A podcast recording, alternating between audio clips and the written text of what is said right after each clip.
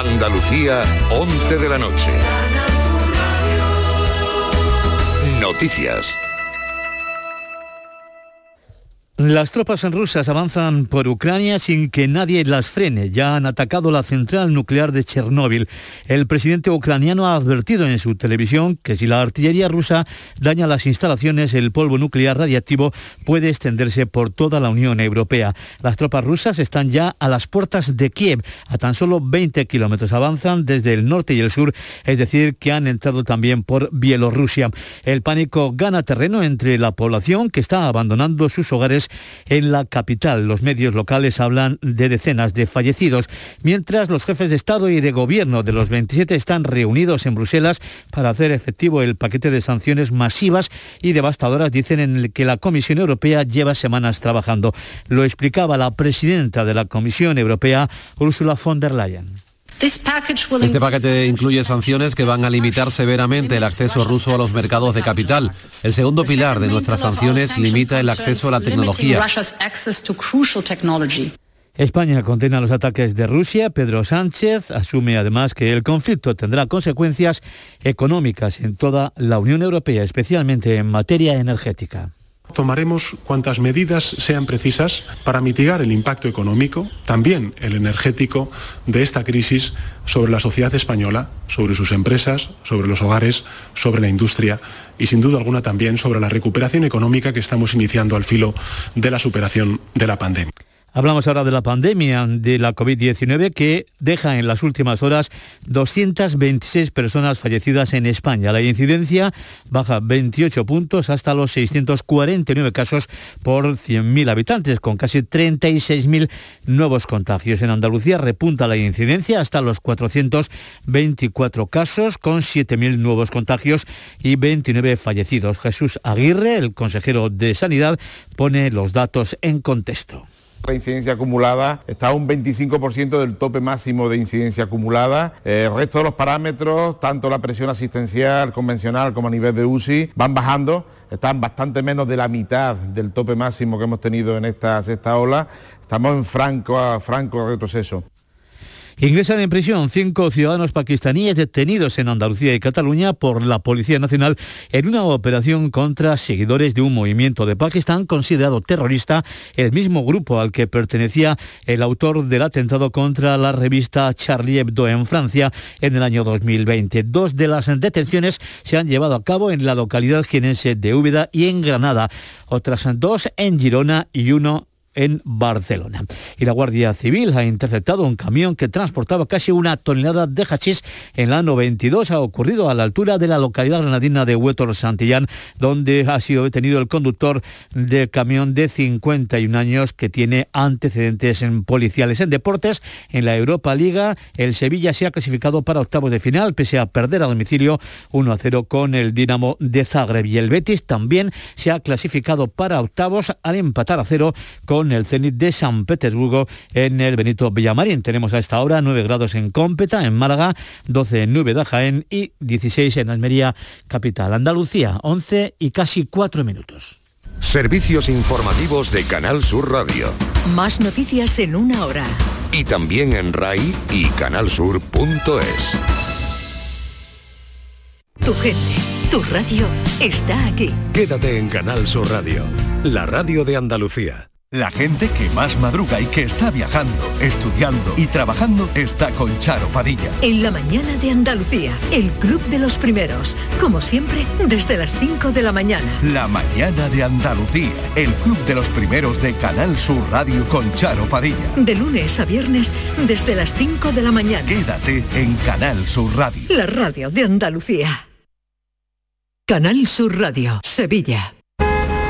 ¡Guau! ¡Vaya furgoneta! La he alquilado en Iberfurgo. Está súper nueva. No parece de alquiler. Ya, en Iberfurgo disponen de una flota en perfecto estado y te ofrecen presupuestos a medida. En Iberfurgo somos expertos en alquiler de furgonetas de carga, pasajeros y carrozados. Visítanos en iberfurgo.com o en Sevilla en el Polígono Industrial Parsi. Buenos días, Antonio. Buenos días tú. ¿Qué te pasa, Antonio? Que no descanso, tío. Que me levanto molido. Pues acércate a Iberno Colchonería y verás qué alegría. No le des más vueltas. Pasa por la tienda mejor valorada de Sevilla y disfruta de 100 noches de prueba. Iberno Colchonería. Líderes en clientes satisfechos. Ven a visitarnos en el Polígono Manchón y encontrarás una exposición de 400 metros dedicada a tu salud. Empieza el día dando los buenos días, Antonio.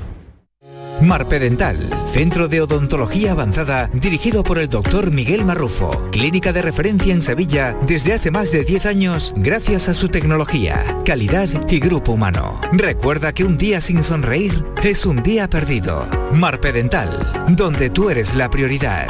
Más info en marpedental.com. El pelotazo de Canal Sur Radio. Con Antonio Rengel.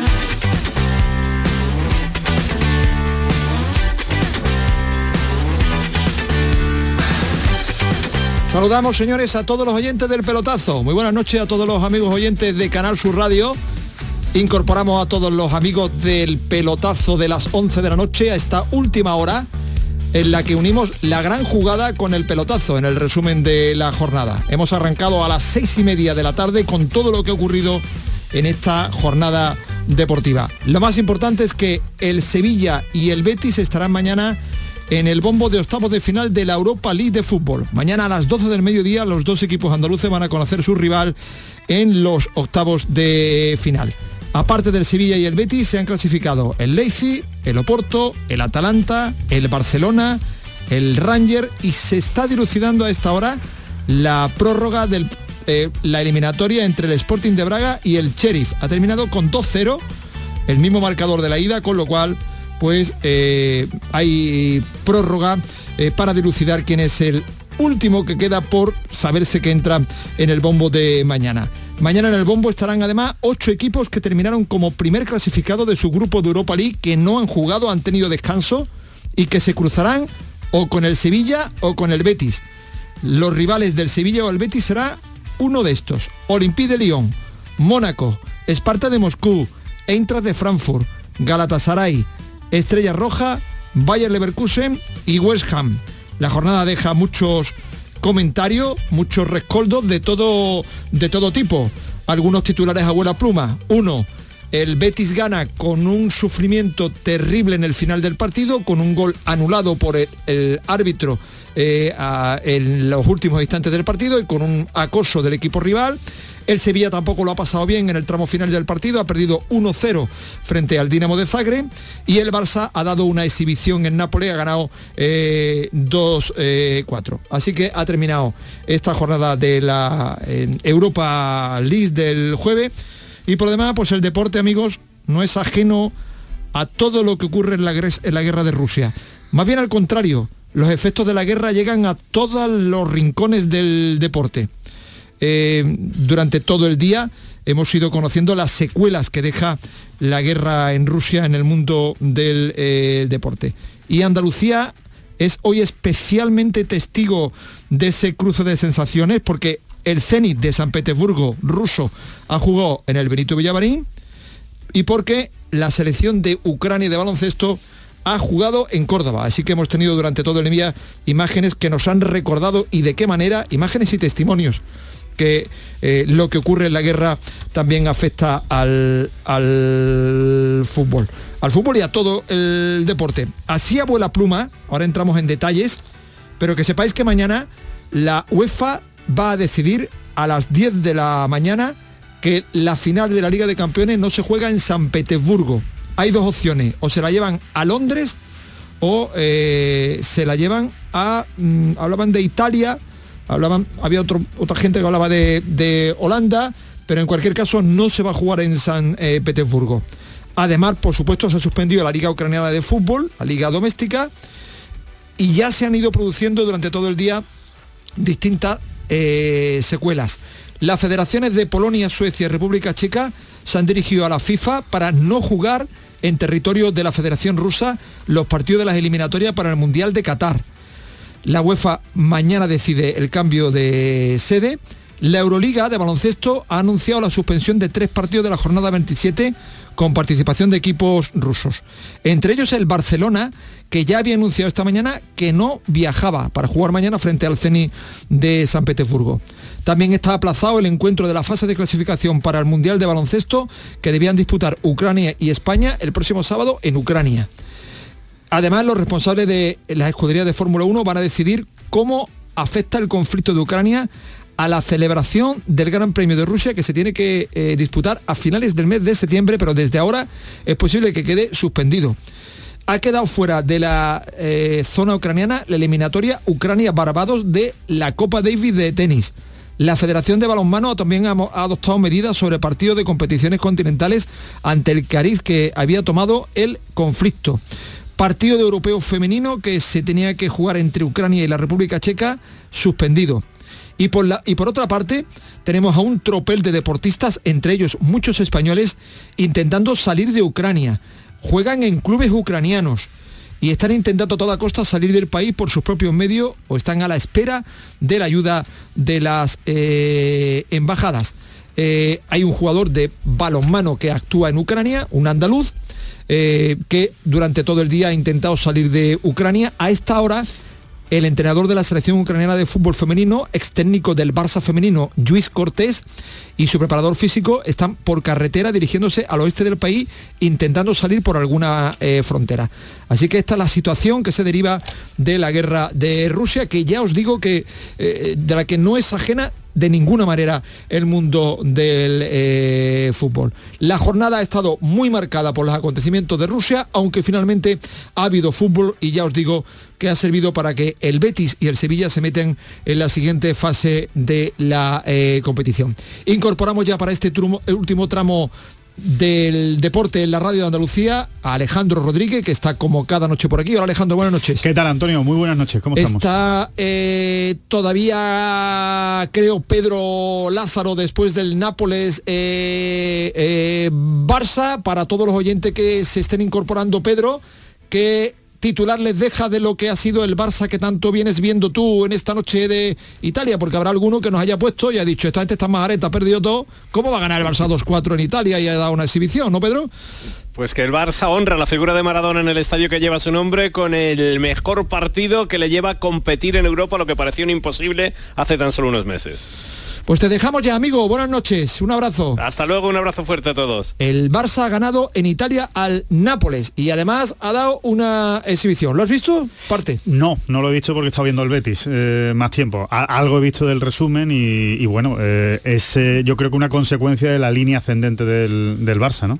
lo que ha demostrado en los últimos partidos de liga. Y después pues tenemos lo que ha hecho el Sevilla en Zagre, ha perdido 1-0 pero se mete, y lo que ha hecho el Betis en casa, que ha sido sufrir Así que Santi Roldán, que está todavía en la cabina de transmisiones de Canal Sur Radio, que ha contado el partido durante toda la tarde, imaginamos que habrá sido testigo de un buen número de rostros aliviados, abandonando las gradas del estadio, pensando que, que, de buena nos hemos librado, ¿no?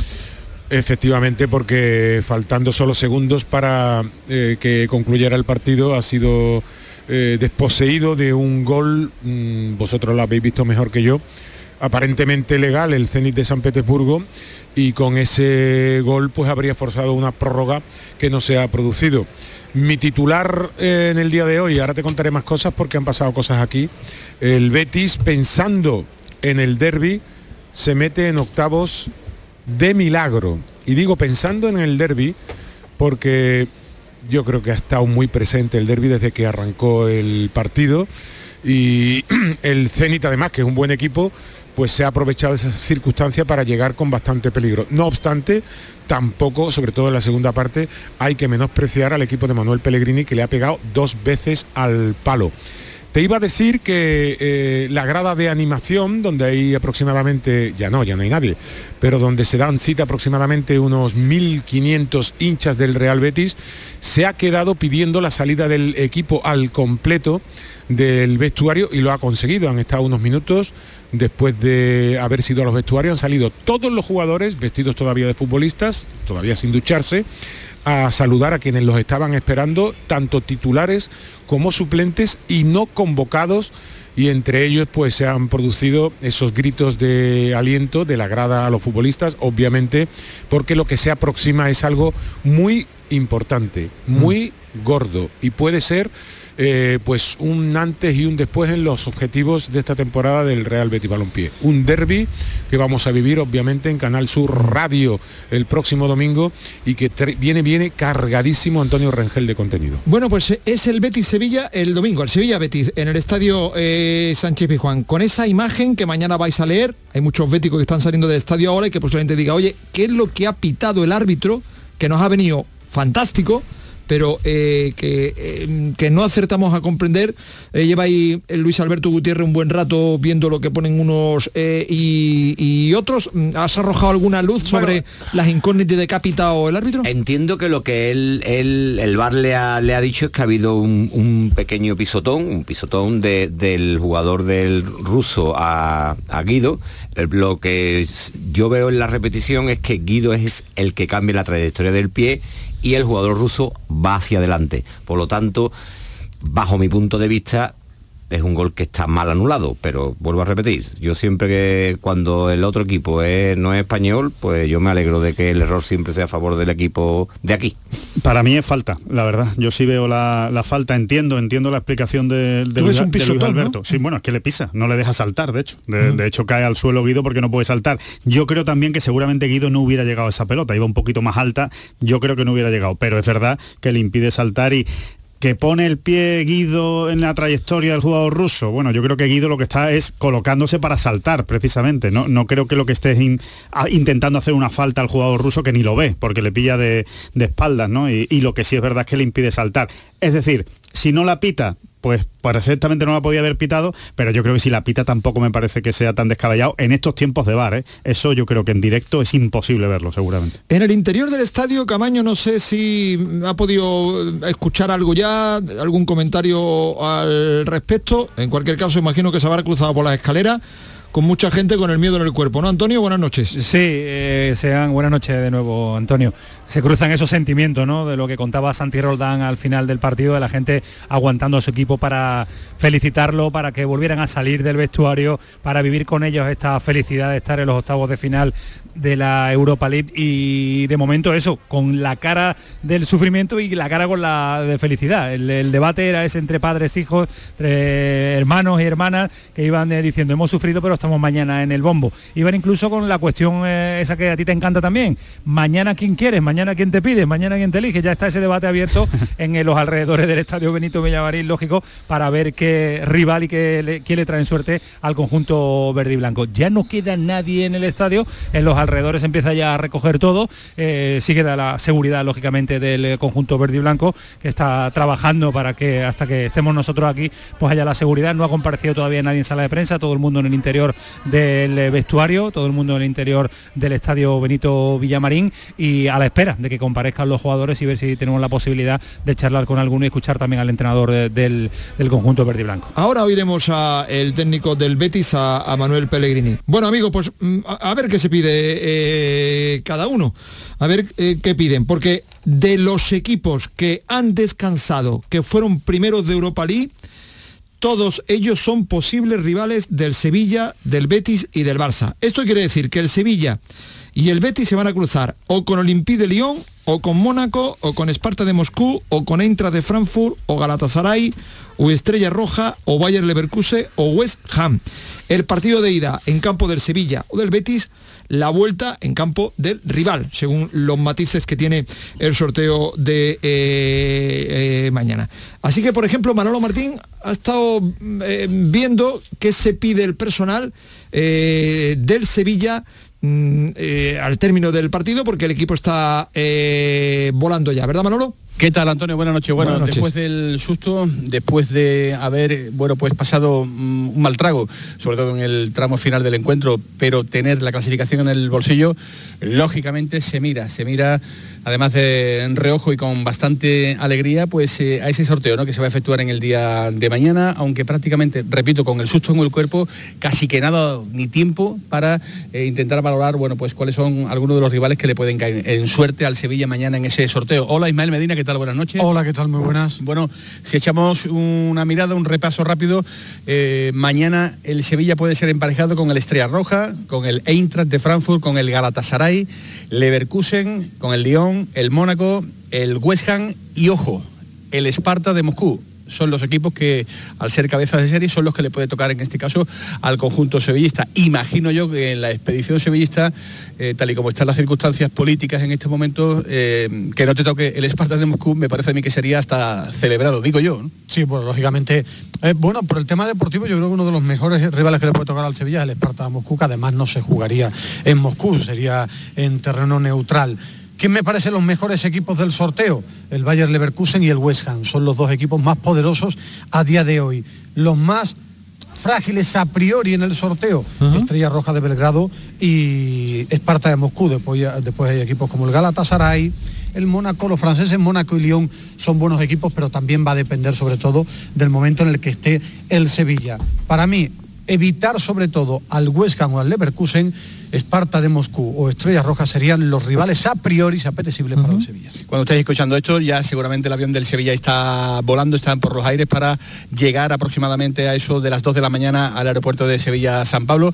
Los rostros de seriedad en la expedición del Sevilla Fútbol Club, un poco una mezcla ¿no? entre eh, la incredulidad por el asunto de las lesiones y sobre todo también un poco por ese penalti que le han pitado al Sevilla, que ha provocado la, derrota, que ha sido también muy comentado ¿no? en el trayecto del estadio del aeropuerto. Bueno, de lo que más ha hablado sobre todo es del tema de las lesiones. Preocupa y mucho en el Sevilla qué está pasando con las lesiones y sobre todo porque para un partido tan importante como es el derby, en el buen momento que está el Real Betis Balompié, el Sevilla no tendrá a sus tres centrales. El Sevilla ha hecho una planificación con tres centrales, no tiene ni a Requi, ni a Cundé, ni, a, ni yo creo que vaya a llegar Diego Carlos, aunque el Sevilla no informa de nada, pero la pinta es de tener una, un problema muscular importante. Se supone que mañana le van a hacer pruebas, pero... mañana se, le van a hacer pruebas, pero la pinta, cuando yo lo he visto a pie de campo, es de que ha sentido un y Montiel también ha vuelto a tener molestias, pero no sé cómo va a estar hasta el día de mañana. Se ha hablado mucho más del tema de las lesiones y la preocupación de prácticamente sin defensas. Sin defensas y evidentemente pues con ese problema eh, ya jugó el derby de la eh, Copa del Rey, el Sevilla prácticamente sin porteros, ahora lo va a tener que hacer eh, sin, sin defensas centrales. Bueno, pues a partir de ahora, Antonio, es lo que queda, ya digo, pendientes de lo que mañana, pues por la mañana, una vez que ya el equipo se levante, vuelva a entregar, esté pendientes de ese sorteo que se va a celebrar a las 12 de la mañana. Pues el Sevilla volando de, camino, a tenor de lo que hemos visto hoy, eh, y al margen de las lesiones y del derby, en lo, en lo que a Europa se refiere, para el Sevilla, ¿cuál te preocuparía más? Mm, a mí el equipo que me parece más fuerte de este cruce es el Bayer Leverkusen, el alemán. Eh, por lo que se le ha visto durante la temporada, es un equipo muy duro, eh, más casi que el West Ham, que también evidentemente tiene mucho nombre, pero si tuviera que elegir el más duro, Bayer Leverkusen sin ninguna duda. Bueno, sí, se habla, mucho del, West Ham para, como posible eh, rival. Santi, tú también compartes esta esto de, de, el West Ham, el Bayer Leverkusen, no sé si añades alguno más. Bueno, el West Ham es duro, el Bayer Leverkusen además ya se ha enfrentado al Betis y le metió cuatro. Eh, eh, sería una eliminatoria pues no muy ilusionante porque es un equipo con el que ya te has enfrentado, en fin, puede tocarle, pero efectivamente me parece, como ha dicho Alejandro, el rival más duro de esos ocho con los que se tienen que enfrentar los ocho que se han clasificado en el día de hoy. Eh, obviamente a todo el mundo, a todos los equipos eh, que acaban de pasar, quizá el que más le interese sea el Spartak de Moscú porque mañana a las 10 de la mañana podemos eh, conocer por parte de la Comisión Ejecutiva de la UEFA que el Spartak de Moscú queda excluido de la competición. Y en ese caso no sé cuál es la decisión, si incorporar algún equipo más, no podría ser ninguno, bueno sí, podría ser el Napoli, el Nápoles, eh, ¿por qué? Pues porque quedó segundo de su grupo en el grupo donde estaba el Spartak de Moscú. Pero bueno, eso ya, eh, o bien rescatar a un equipo que sería el Nápoles, que ha sido eliminado por el Fútbol Club Barcelona, eh, o pasar directamente a cuartos de final al equipo que presumiblemente le hubiera caído en suerte el Esparta. En cualquier caso, eso es elucubrar porque no sabemos la decisión que a ese respecto va a tomar mañana eh, Alexander Seferin y su grupo de la Comisión Ejecutiva de la UEFA. Hombre, voy a pedirme un equipo raro. A ver, pero cabe la opción de que el Esparta siga y que lo lleven a terreno neutral.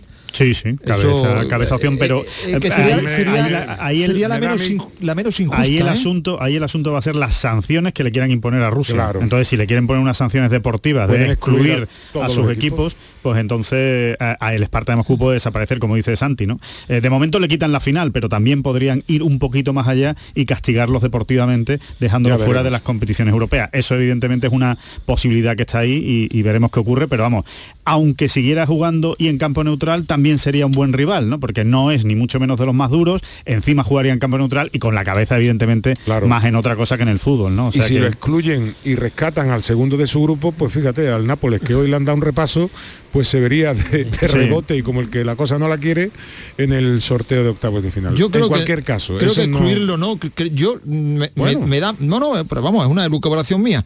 Me da más que lo que lo que lo vayan a llevar a terreno neutral y que digan, mire usted, si usted quiere jugar, ya sabe, tiene que buscarse eh, organizar el partido en Alemania o en Polonia o en Turquía o tal, y pagar lo que vale organizar el partido fuera de su de su de su casa. Yo no sé si va a llegar a, excluir. Es que esto está por encima del fútbol, Antonio. Esto es una cosa que va a decir la Unión Europea. Las presiones en el año 92 por parte de las instituciones políticas del de, eh, mundo, sobre todo occidental, con Yugoslavia fueron eh, tremendas. Tanto es así que todas las federaciones eh, al unísono excluyeron a los equipos yugoslavos de las competiciones y Yugoslavia no jugó aquella Eurocopa, fue sustituido por Dinamarca y por cierto, aunque esto no tiene nada que ver, Dinamarca, que estaban ya eh, de vacaciones, fue campeona de aquella Eurocopa. Vamos a ver, porque todo esto es verdad que tenemos tiempo y podemos elucubrar, pero son solo suposiciones. Si el Spartak queda excluido, vamos a ver qué decisión toman, si incorporan algún equipo o dejan pasar a cuartos de final de forma directa al, al equipo que le hubiera tocado suerte. Eso no está en nuestra mano ni siquiera pensar lo que puede suceder. Es cierto que yo, por ejemplo, elegiría para los equipos andaluces el Esparta de Moscú porque me parece, no digo endeble, porque ninguno es endeble, pero me parece de los más eh, asequibles. Pero antes dije que voy a elegir para, por ejemplo, el Betis, ya que Manolo Martín e Ismael Medina han hablado de lo que eh, prefieren para el Sevilla, para el Betis me gusta el Olympique de Lyon. ¿Por? Por la vuelta de Fekir al sitio del que salió y al que quieren todavía, a pesar de que se marchó, muchísimo. Pues porque se marchó como una estrella además. Es que bueno era era vamos el, rey del Olympique de, de Lyon Fekir y, la verdad es que sería un partido bonito y creo que ahora un rival duro también ¿eh? un rival duro o sea, no pasa por su mejor momento además.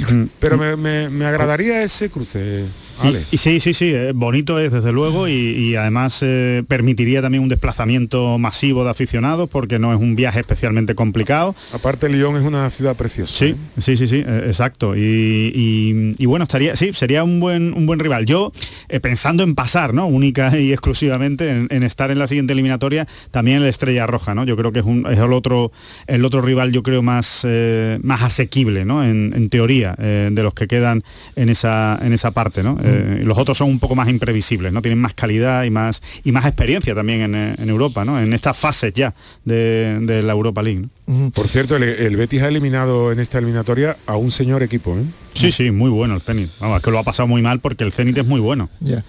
Pues eh, qué curioso que el mundo del deporte, pues hoy en Andalucía ha, sido el reflejo de lo que estaba sucediendo en, el mundo social, por así decirlo, porque hemos tenido, mm, por un lado, a los aficionados del Zenit en Sevilla y por otro al equipo de Ucrania en, Córdoba, con lo cual aquí pues hemos visto imágenes muy, muy emocionantes de lo que de lo que se está de lo que está viviendo. Se tenía que jugar el partido de eh, Ucrania frente a España el próximo sábado, si no recuerdo mal, o domingo en, en eh, Ucrania, y el partido se ha suspendido. Y hemos visto imágenes en Córdoba, pues ciertamente eh, emocionante, de los jugadores de España aplaudiendo a la selección de Ucrania. Es que la situación es muy, muy complicada.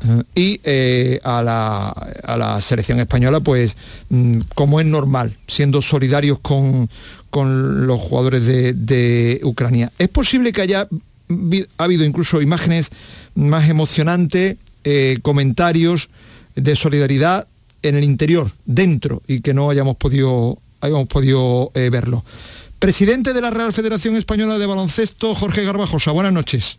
Hola, muy buenas noches. Bueno, hemos visto algunas imágenes, ha sido muy emotivo, el equipo despidiendo a la gente de Ucrania. ¿Dentro cómo ha sido, Jorge? Ha sido muy difícil. Eh, lo primero, lógicamente, porque, porque empatizas con, con, compañeros de profesión y con colegas y con jugadores en activo y, no son capaces ni de explicarte ¿no? por lo que están viviendo, por lo que están pasando. Y haces un poquito la idea, intentas, pues, dentro de tu pequeña parcela, cuando hablamos de un drama tan grande, pues intentar hacer lo que, lo que esté en tu mano para poder hacer pasar el trago lo menos difícil posible, ¿no? Pero ellos han hecho algo que quizá no se pueda entender, pero como deportista, como profesional, han hecho algo que es eh, memorable, ¿no? Que es una situación personal tan difícil, pues han defendido con dignidad la camiseta de, su selección, del baloncesto y del deporte en general. Es, bueno, la voz que se al final creo que es más que merecida. He hablado esta mañana con alguno de tu, de, tu, equipo y me decía, de momento FIBA no nos ha dicho nada. ¿Has pensado en algún momento de la mañana que suspendían el partido, Jorge? Sí, sí, eh, bueno, nosotros llevamos, es verdad, no, no solo hoy, que hoy ha sido especialmente duro, eh, llevamos 10 días, 12 días con, con este tema porque es una situación muy, muy difícil. Pero yo, de verdad, FIBA no, no, no ha decidido apresar el partido, porque hasta donde yo sé, por la información que tengo, que, que seguro que es bastante, eh, la, Federación Ucraniana en ningún momento ha pedido suspender este partido. el equipo estaba aquí desde el lunes, antes de que se desatara el, conflicto de manera tan tan difícil y tan obvia, y ellos en ningún momento han solicitado durante el partido estaba seguía hablando con el secretario general de FIBA y me no recibí ninguna notificación eh, de petición de aplazar el partido, de, suspenderlo, de posponerlo. Por lo cual nosotros hemos seguido con el planning para nuestros propios jugadores, ¿no? Lo hablaba al final con ellos ha sido difícil, ¿no? El, approach mental al partido porque, porque no es un partido normal, por desgracia es un partido tremendamente difícil y, creo que los dos equipos han hecho pues lo que lo que les honra hacer, que ejercer su profesión con dignidad, hacer un partido de, nivel competitivo, aunque sabiendo que fuera yo estoy en una situación extremadamente difícil. Lo que no hubo duda de ningún momento es que el eh, Ucrania-España allí, ese no, ese estaba muy claro que se suspendía, ¿no? Eh, bueno, ellos eh, y yo lo respeto, eh, de verdad, no, en ningún caso es una crítica, pero ni, parecido, pero ellos hasta prácticamente ayer decían que, la situación era normal y que, y que, bueno, formaba parte de la comunicación o de la mala comunicación que podía salir de algún, de algún punto. Pero claro, al final nosotros la, información que tenemos es las declaraciones oficiales, tanto del presidente de Estados Unidos, de la UE, eh, los medios de comunicación españoles y europeos, y bueno, pues lógicamente había un nerviosismo muy importante entre los jugadores, el cuerpo técnico, y nosotros ejercimos, creo que la responsabilidad, ¿no? De decir, bueno, era posible, y luego por desgracia, como he dicho hoy, eh, compañeros vuestros, ¿no? Nada nos hubiera gustado más que estar equivocados, pero preveíamos que esto podía ocurrir. Eh, decidimos bueno, hacer la petición que ha la ciudad de, buscar una alternativa para jugar el partido del domingo en otro sitio, ¿no? empezando por Córdoba, pero empezando por Córdoba y verdad, me gustaría dejarlo muy claro, en ningún caso es para sacar ningún tipo de ventaja ni deportiva ni económica, sino porque ya que estaban aquí las dos elecciones, eh, con dos días apenas de descanso de partido a partido, dadas las circunstancias, por desgracia, pues si se podía ahorrar el, trayecto a los jugadores, si podían descansar más y más tiempo para preparar el partido de los equipos, pues consideramos como una acción viable, ¿no? si no puede buscar un terreno neutral, pero bueno, la Federación Ucraniana decía que, que preferían que si el partido no se jugara, a que, a que se jugara fuera de, de Ucrania, de Kiev, nosotros lo respetamos y lo acatamos. ¿Ha habido algún jugador de Ucrania o miembro de la expedición que en algún momento se haya dirigido a vosotros con la intención de quedarse en España, Jorge? No, la verdad que no. Nosotros nos hemos acercado al seleccionador ucraniano tanto antes como después del partido, simplemente se, se ha montado toda nuestra, nuestra disposición a ayudarles en lo que necesiten. A su situación ahora para volvernos sencilla pero seguro que la Federación Española está de su lado, tienen todo el equipo de operaciones nuestro a su entera disposición para cualquier cosa que necesiten de hoteles, de traslados, de todo lo que puedan necesitar mientras dure su estancia en el país, eh, la Federación está trabajando por y para ellos. A ti te afecta también porque eh, para los oyentes más jóvenes, Jorge Garbajosa, hoy el máximo responsable del baloncesto español, jugó en el Kinky ruso en el año 2008. Eh, con lo cual pues eh, has estado en Rusia y, eso pues también lo llevas dentro, con lo cual pues tú también lo ves de, otra manera distinta a lo que a la que lo veamos los demás, ¿no te parece? Sí, eh, influye, claro que influye, pero sobre todo lo ves como, como hijo, marido y padre, ¿no? Eh, te imaginas estar lejano de tu país y pensar que tu familia, tus seres que más quieres, pues puedan estar viviendo una situación tan, tan dura como debe ser la que están pasando y se te rompe el alma, se te rompe el corazón y, los ves encima pues con toda la tristeza del mundo, salir a la cancha y competir y luchar hasta el último minuto. Y bueno, cuando acaba el partido, pues lo que puedes hacer es acercarte, darles un abrazo, darles las gracias por, por defender eh, el baloncesto y el deporte de la manera tan digna que lo han hecho y desearles lo mejor. Por último, ¿alguna consecuencia que conozcan más? Eh, la eh, Euroliga suspendió los tres partidos, entre ellos el del Barça. ¿Sabes algo más que se esté cociendo, Jorge? No, no, porque entramos en un terreno inexplorado, no, no, no. Todos veíamos que esto podía pasar, pero yo creo que todos albergábamos de alguna manera, no sé si si racional o irracional que, bueno que esto llegara a buen puerto, que la diplomacia se impusiera, pero hemos visto por desgracia esta madrugada que no, el día de verdad desde las 5 de la mañana ha sido muy intenso y ahora bueno pues cada organización vamos tomando decisiones en función de, de, la situación, ¿no? de la evolución de la desgracia de la situación de la, evolución de la situación y lo único yo creo que los, los que gestionamos deporte, los que los que somos dirigentes, nuestra obligación es priorizar la seguridad de las personas. Siempre y más en una ocasión como es como es esta tan, tan complicada para, para, tanta gente. Muy bien, esperamos que tu estancia en Andalucía, a pesar de esto de esta situación, de estos vivenias, haya sido feliz. Y, es un placer venir a esta tierra, y para nosotros escucharte aquí en, Canal Sur. Un abrazo, Jorge, buenas noches. Un abrazo, muchísimas gracias. 11 y 35, este es el presidente de la Federación Española de Baloncesto saliendo de Córdoba después de las imágenes que ha debido ver en el vestuario, eh, que me decían que ha visto a gente llorando, me estaban escribiendo, es que dicen no no sabe lo que ha sido esto por dentro. Realmente uno lo piensa, eh, eh, es verdad que es fácil hablar a toro pasado, pero yo creo que es un partido que no se tenía que haber celebrado. Eh, este partido entre España y Ucrania, es verdad que los, que los calendarios están muy apretados, pero me parece de una insensibilidad por parte de la FIBA no haber suspendido este partido importante, ¿no? Por lo menos haberlo pospuesto para, otra fecha y, haberle buscado otra solución, ¿no? Porque no estaban esos jugadores para, para un partido de baloncesto. Así que hemos tenido a los aficionados del CENI de San Petersburgo en el Benito Villamarín, los que han venido y muchos ucranianos que viven en España, pues eh, no sé, en Andalucía, en Málaga me decían que había 12.000 eh, ucranianos. fíjate. hay una colonia muy importante. Y, se han reunido en Sevilla para ver a su equipo, como es normal, como haríamos cualquiera de nosotros si estuviéramos en un país extranjero y acudiera a un equipo, han acudido ahí con toda la ilusión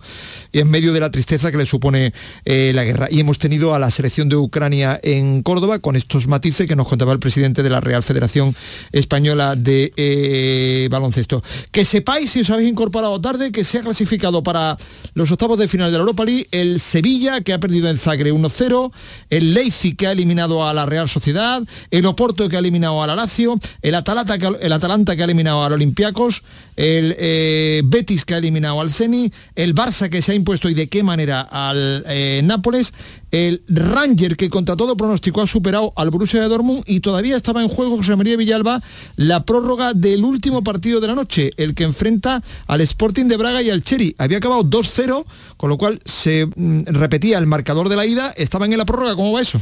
Se acaba de llevar a cabo el eh, sorteo protocolario para iniciar los lanzamientos desde penaltis, Por así favor. que estaremos pendientes. Estamos eh, pendientes. Está Camaño en el interior del estadio del Betis, esperando que comparezca Pellegrini, que creo que todavía no lo ha hecho. Sigue en la cabina de transmisiones Santi eh, Roldán. Ah, sí, Camaño, dime, dime. Sí, sí, ya empezó ah, bien, perdón, perdón. Con, con, la entrevista de Carvajosa. Primeras preguntas hablando del derby las primeras manifestaciones de Pellegrini con respecto al partido del próximo fin de semana. habla después para la Copa, este constante eh, va y ven de partidos. No, yo no he dicho nunca que estemos mentalmente cansados. Digo que el estar en las tres competiciones, ¿cierto? Y el, levantar todos los estímulos físico y mental para ser un equipo competitivo produce un desgaste mental tan, mucho más que físico. Que el jugador a lo mejor puede repetir eh, todos tres partidos en la semana sin problema en la parte física, pero mentalmente necesitamos un equipo que esté nuevamente con el chip puesto en competitivo para poder hacerlo. Esos piques emocionales, por supuesto que no siempre se recuperan al 100%. Por eso que hemos tenido eh, bastante alternativa de rotaciones para tener un plantel que esté capacitado para seguir, eh, para seguir en las tres competiciones. Yo creo que cualquier desgaste físico o mental está absolutamente compensado con no estar en la mediocridad. mucho más fácil a lo mejor si no estamos en esto, tendríamos un, calendario mucho más, mucho menos desgastante. Pero justamente lo importante de tener la mentalidad de un equipo grande es estar en las competiciones y seguir peleando en todas ellas. Así que cualquier tipo de cansancio o desgaste se ve compensado, como digo, con, el, con la exigencia y con la ambición de, tener la mentalidad y el espíritu y el juego de un equipo grande. Mister eh, ¿Juanmi eh, tenía alguna molestia o ha sido decisión técnica? Pregunta por la ausencia de, Juanmi pensando que lógicamente el domingo no, va a estar en, el partido. No, eh, yo hago todo los, el, equipo siempre pensando cuál es el mejor equipo para este partido. No estoy pensando en jugadores que no puedan jugar el domingo, entonces juegan hoy día. Yo creo que hay toda una parte táctica, una parte también de, de, estructura que van variando según los rivales. Hoy día a Juanmi no le tocó participar, si lo teníamos listo por si lo necesitábamos en la prórroga, pero no, no tiene ningún tipo de problema físico. Eh, mister, quería preguntarle por un futbolista que por su forma de jugar es muy explosivo. No sé hasta qué punto le ha trastocado la, la baja de Juan Miranda eh, Alex Moreno, ¿cómo lo ve? ¿Le ve capacitado para...? Habla Pellegrini en la sala de prensa del estadio eh, Benito Villamarín después de eh, que el Betty haya superado al Zenit de San Petersburgo. Vamos a ver mañana lo que hace la UEFA con la final de la Champions. Londres o Múnich son las opciones más fiables. se ha ofrecido la cartuja pero, porque siempre lo hace. No ha habido ningún momento por una circunstancia rotunda. Siendo aquí la final de la Europa League, era imposible que le dieran también la final de la Liga de Campeones, a pesar de que la Junta, como esta mañana nos ha comentado José María Raval, pues siempre dice que si es por nosotros que no hay problema. O sea, que, que, sepáis que, aquí estamos para lo que haga falta. Entonces, pues, mm, eh, mm, pero no, no, había, no había lugar. Mañana va, se va a decidir eh, que se juegue en Londres o en, o en Múnich y, yo creo que no, que no va a haber lugar a, discusión alguna. O sea, que tengo bastante claro que allí no se va a jugar la la final de la Champions de ninguna manera. Es imposible, es imposible y además lo tienen que decidir ya porque eso es un montaje complicado, hay que organizar hoteles, infraestructura y, evidentemente no va a ser en San Petersburgo porque además todo el tema de Rusia y Ucrania, por desgracia, va para largo. O sea, esto no, esto no ha hecho más que empezar y, vamos a vivir muchos días y mucho tiempo este, este conflicto. Así que, bueno, vamos a ver si es Londres o Alemania. Nosotros ya ayer decíamos que era muy difícil que se lo dieran a, Sevilla, que era, era, prácticamente imposible porque, entre otras cosas, es una inyección económica muy importante para cualquier ciudad y, la UEFA tiene sensibilidad para quedar bien con, muchos sitios, ¿no? no solo con uno. Habría críticas a la UEFA por decir, bueno, ¿por qué le das dos finales a, una misma ciudad? ¿no? Entonces, es absolutamente entendible. ¿no? no, no, yo no tengo la menor idea de que va a ocurrir la duda que tengo es que va a hacer con, y dónde la va a, situar, mm, y, porque hay muchos intereses al muchos intereses al, respecto y no sé lo que va a hacer mañana la, la UEFA. Bueno, tenemos el derby del eh, domingo entre el Sevilla y el Betis en el estadio Sánchez eh, Pizjuán. No sé yo, mm, después de lo ocurrido hoy, que, ha sido muy parecido, ¿eh? Han sido dos equipos sufriendo, dos equipos que no salen mm, con una moral hoy espectacular. No sé yo, Santi, qué, sensación nos da eh, que, quién llega mejor, porque, porque la tarde-noche ha sido muy, muy parecida para uno y para otro, ¿no te parece?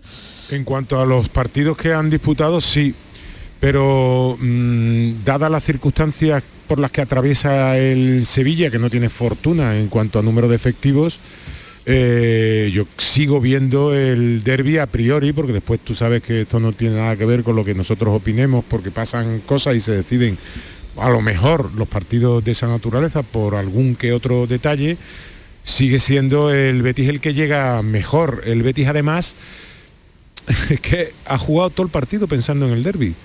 Ha sido un Betis raro. Y yo creo que en su mente estaba el, el partido del domingo, en la mente de los que estaban, en la mente de los que estaban a mi alrededor, es decir, los 45.000 espectadores que esta noche han venido a animar a su equipo, también estaba el derby. Y además, bueno, Pellegrini, pues quizá porque desde agosto, eh, y ya lo ha dicho en sala de prensa, estaba pensando en que tenía que llegar a estas fechas, a febrero o marzo, con el equipo fresco, pues goza de más posibilidades para hacer rotaciones que el Sevilla. Yo insisto, yo creo que eh, siete jugadores como mínimo titulares del domingo no, eh, no han sido titulares en el día de hoy ante el Zenit de San Petersburgo. ¿eh? A saber.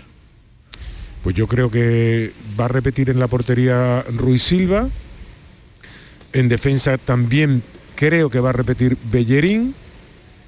En el centro mm, creo que van a estar Bartra y Víctor Ruiz. Por la izquierda repite Alex Moreno. Doble pivote para William Carballo y Guido Rodríguez.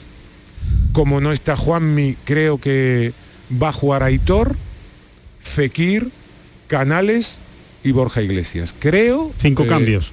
a, sí, a, a muchas horas vista que esa va a ser la alineación. Y solo son cinco, digo solo, eh, cuidado, he dicho solo son cinco, porque claro, este hombre no tiene acostumbrado a siete y ocho cambios. Pueden ser Digo seis, solo- ¿no? Pueden ser seis también por Sabalí, ¿no? Sabalí por Bellerín es una opción, ¿no?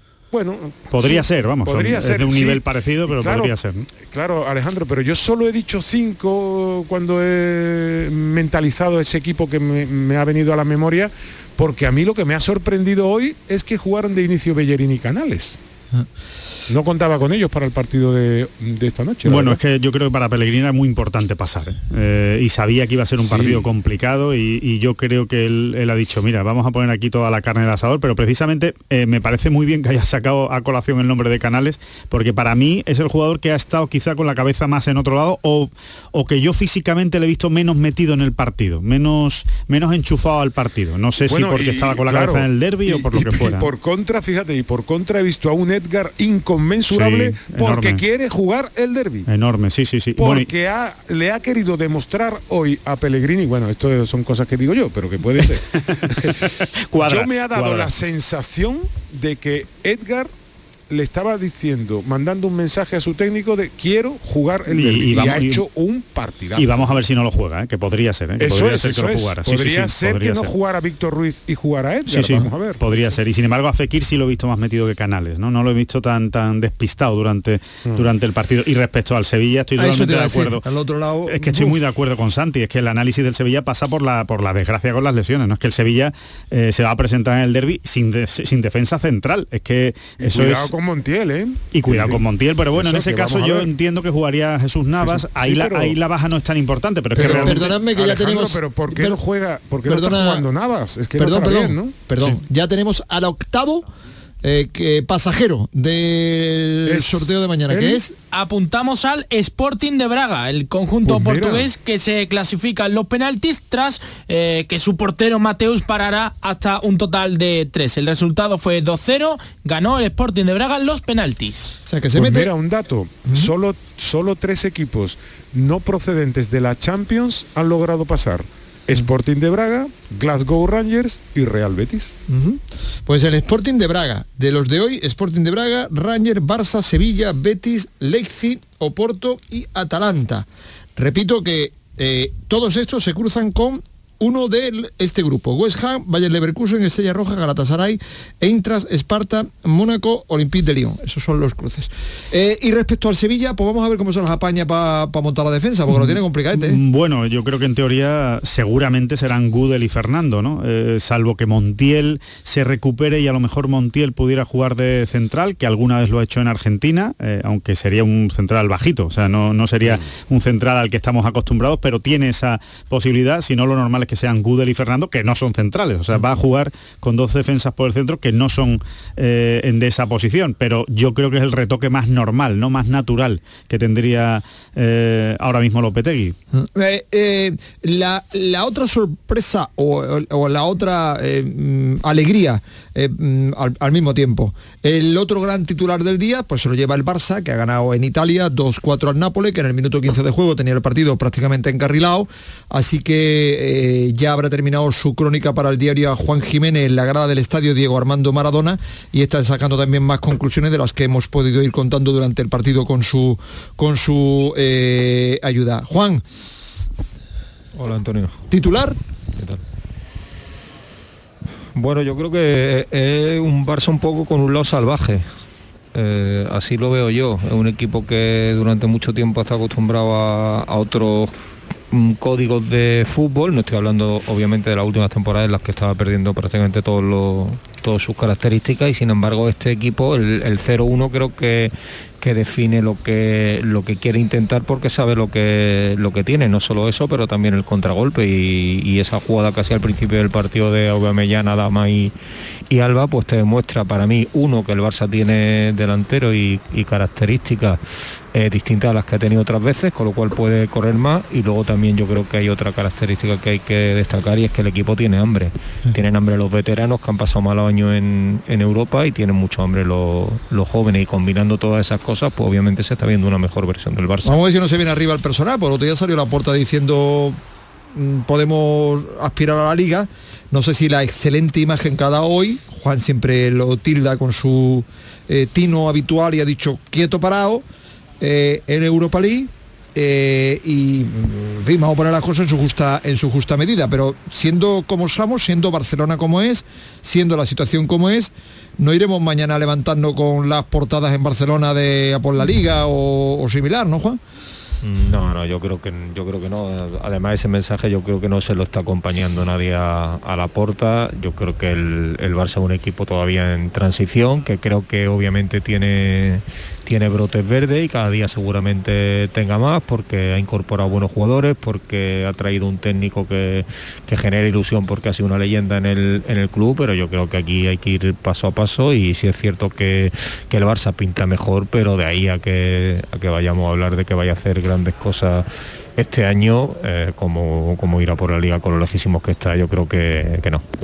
Ha recuperado alegría y ha recuperado eh, sobre todo gol, ¿no? Eh, fundamentalmente, ¿no? Y, todo eso pues al final suma en un equipo que además de por sí pues tiene muy buenos jugadores y mucha calidad, pues evidentemente, a ver, yo sinceramente para la liga todavía no lo veo al Barcelona, pero para la segunda posición, para pelear con el Sevilla, sí, que lo veo ahora mismo claramente al, Barcelona, ¿no? O para campeón de Europa League, con permiso del Betis y del Sevilla, que era una plaza para Champions, no lo, veo veo, al Barcelona, fíjate, más, más, más eh, sólido ahora mismo en, una competición a largo, a largo, tipo liga, regular. Más que en una eliminatoria. Más que en una eliminatoria. A mí me gusta más en una eliminatoria. En una eliminatoria lo veo todavía un poco blando. Como se encuentre con un equipo muy sólido atrás, que no le, que no le permita muchas ocasiones, lo, va a pasar mal, yo creo, ¿eh? en, eh, contra otros equipos. Y, y, después lo, de hoy sí que me quedo con una cosa que, que no sé si, si Juan lo verá así también, que es no tanto con el 0-2 tan rápido con el que se ha puesto, como con, después del 1-2, cómo ha sabido todavía seguir manteniendo el, ritmo del partido, llevando el, dominio y creyendo que el, partido se lo llevaban. ¿no? Yo creo que es casi más importante esa reacción con el 1-2 que el inicio de partido. ¿Tú a quién crees que no quiere el Barça de Olympique de Lyon, Mónaco, Esparta e Galatasaray, Estrella Roja, Valle Leverkusen, West Ham, Juan? Hombre, cuanto más débil sea el equipo y se supone que Estrella Roja, Galatasaray, tal vez pues sean equipos más flojos, pero yo es que creo que el yo creo que el Barça eh, realmente lo que tiene que ir haciendo es medirse. Obviamente el objetivo en esta competición es, ganarla, pero la prueba de Nápoles yo creo que le venía que le venía bien tenerla para ver más o menos dónde estaba su nivel y ahora mismo mm, yo creo que sin, sin, decirlo con euforia, a mí me parece que el Barça tiene muchos registros del juego, gente que sabe tener el balón, gente que sabe atacar, gente que sabe contragolpear y lo veo un equipo mm, en muy buena disposición para tener opciones de, de llegar a la final de Sevilla. Por lo menos así lo veo yo.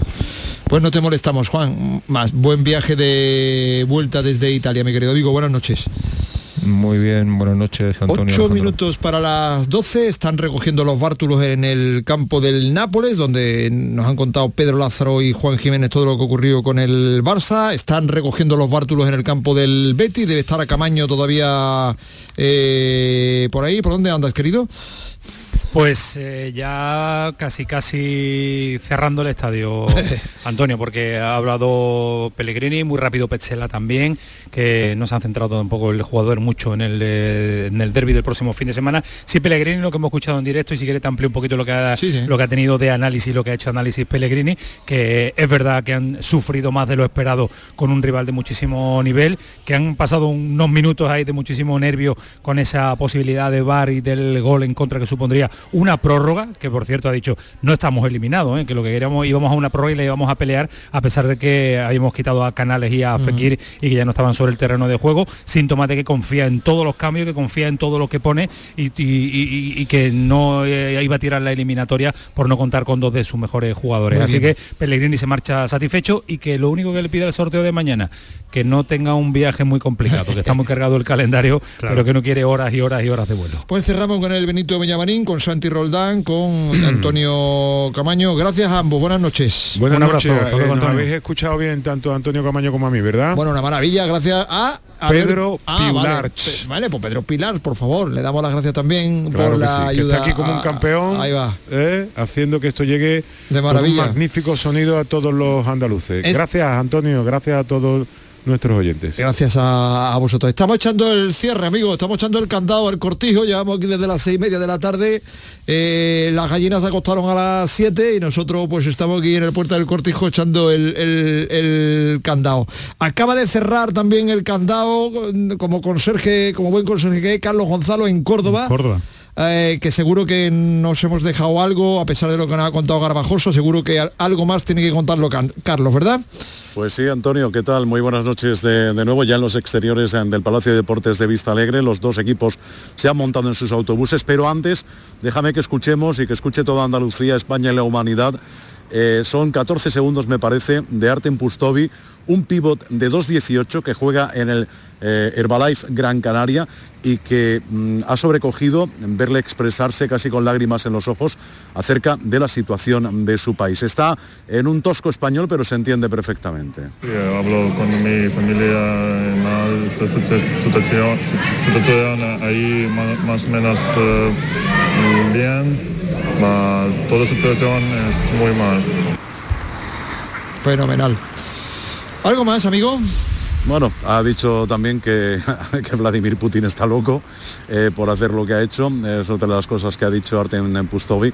Y la verdad es que, bueno, los ucranianos se van pensando a ver algunos cómo vuelven al país y otros que tienen otros destinos a ver qué es lo que pasa con sus familias en un partido que quizá, eh, fíjate, clasificatorio para un mundial, el resultado era lo de menos y que, bueno, ha ganado España, que ha levantado el pie del acelerador cuando iba ganando por 30. Gracias, Carlos. Buenas noches. Buen viaje de vuelta. Buenas noches. 11 y 56. Bueno, mañana tenemos una mañana de lo más ajetreada. Yo me quedo aquí, ¿sabes? A la, ¿Tú ya para qué, no? A la 1 de la tarde. Hombre, mañana a la 1 de la tarde tengo que salir que había aquí y para volver. Y para que me, me, me quedo aquí con Antonio Carlos Santana. Y mañana, y bueno, y vamos preparándolo de mañana, porque mañana a las 10 se reúne el comité ejecutivo de la UEFA para decidir dónde se lleva la final de la Champions, si a Londres o a Múnich. O a Múnich. A las 12 tenemos el sorteo de la Europa League, la rueda de prensa previa de los partidos del fin de, El colchón ese que ves tú ahí, ese es mío. A la vuelta de la esquina el derby sevillano, a la vuelta de la esquina el Granada Cádiz el lunes. O sea, que el fin de semana. No, no, pero yo llego mañana, no me quiera. A partir de mañana ya se queda Villalba con Marque y compañía. No me no, cogemos el relevo. ¿Cuán largo me lo fiáis? Hasta mañana a las 2 de la tarde cuenta conmigo, querido. Ah, perfecto. Ah. Entonces, la, forma del colchón está patiendo Ahí va. Antonio Carlos Santana, Dani Piñero, José Pardo y todos los que han ido pasando por aquí durante la tarde han hecho posible esta gran jugada que arrancó a las seis y media de la tarde. Mañana os esperamos a la una para contaros todo lo que ha sucedido en el sorteo de la eh, Europa League. Que descansen, que cojan fuerza. Viene un fin de semana apasionante. Ha sido un día triste y deportivo. Así que a descansar. Buenas noches. Desde Frutos Secos Reyes tenemos algo que contarte y te va a encantar. ¿Eres de pipas con sal? Estás de suerte. Lanzamos las nuevas pipas con sal del tostadero de Reyes. Más grandes, más ricas y con un sabor mmm, que no querrás otras pipas con sal. Pipas con sal del tostadero de Reyes. Las del paquete negro. Tus pipas de siempre. El 28F es el Día de Andalucía. Muchos creen que esa F es solo por febrero, pero en realidad son otras formas de decir Andalucía. La F de felicidad y de fantasía. F de fiesta y de familias. Andalucía, tierra de fervor, feminismo y fusión. Fuente de una sabiduría milenaria. Faro de civilizaciones. Cobijo de forasteros. Una del flamenco. 28F. Día de Andalucía Con F de fuerza. Con F de futuro. Junta de Andalucía. En Vitaldent, este mes, 15% de descuento en tu tratamiento dental. Porque sabemos que tu sonrisa no tiene precio. ¿Cuál? ¿Mi sonrisa? ¿Será la mía? Oye, ¿y la mía? Claro, la vuestra y la de todos. Hacer sonreír a los demás no cuesta tanto. Pide cita en el 900 101 001 y ven a Vitaldent. Qué alegría verle por aquí. Tenemos ya su mesita de siempre reservada. Le traigo enseguida su aperitivo. Por cierto, nos ha entrado un besugo fresco como a usted le gusta. Se lo podemos hacer a la bilbaína quitándole la guindilla, por supuesto. No queremos que le siente mal. Sueldazo del fin de semana de la 11. Todos los sábados y domingos puedes ganar un premio de 5.000 euros al mes durante 20 años, más 300.000 al contado. Bien, acostúmbrate. A todos los que jugáis a la 11, bien jugado. Juega responsablemente y solo si eres mayor de edad. Este viernes, la mañana de Andalucía con Jesús Vigorra te invita a un viaje por la historia reciente de Andalucía. Vente a conocer el Museo de la Autonomía. Acompáñanos a Coria del Río, en Sevilla, y descubre con nosotros los detalles de este centro, de la casa de Blas Infante, padre de la patria andaluza y de la fundación del Centro de Estudios Andaluces. La mañana de Andalucía con Jesús Vigorra. Este viernes, edición especial desde el Museo de la Autonomía de Andalucía. Quédate en Canal Sur Radio, la radio de Andalucía.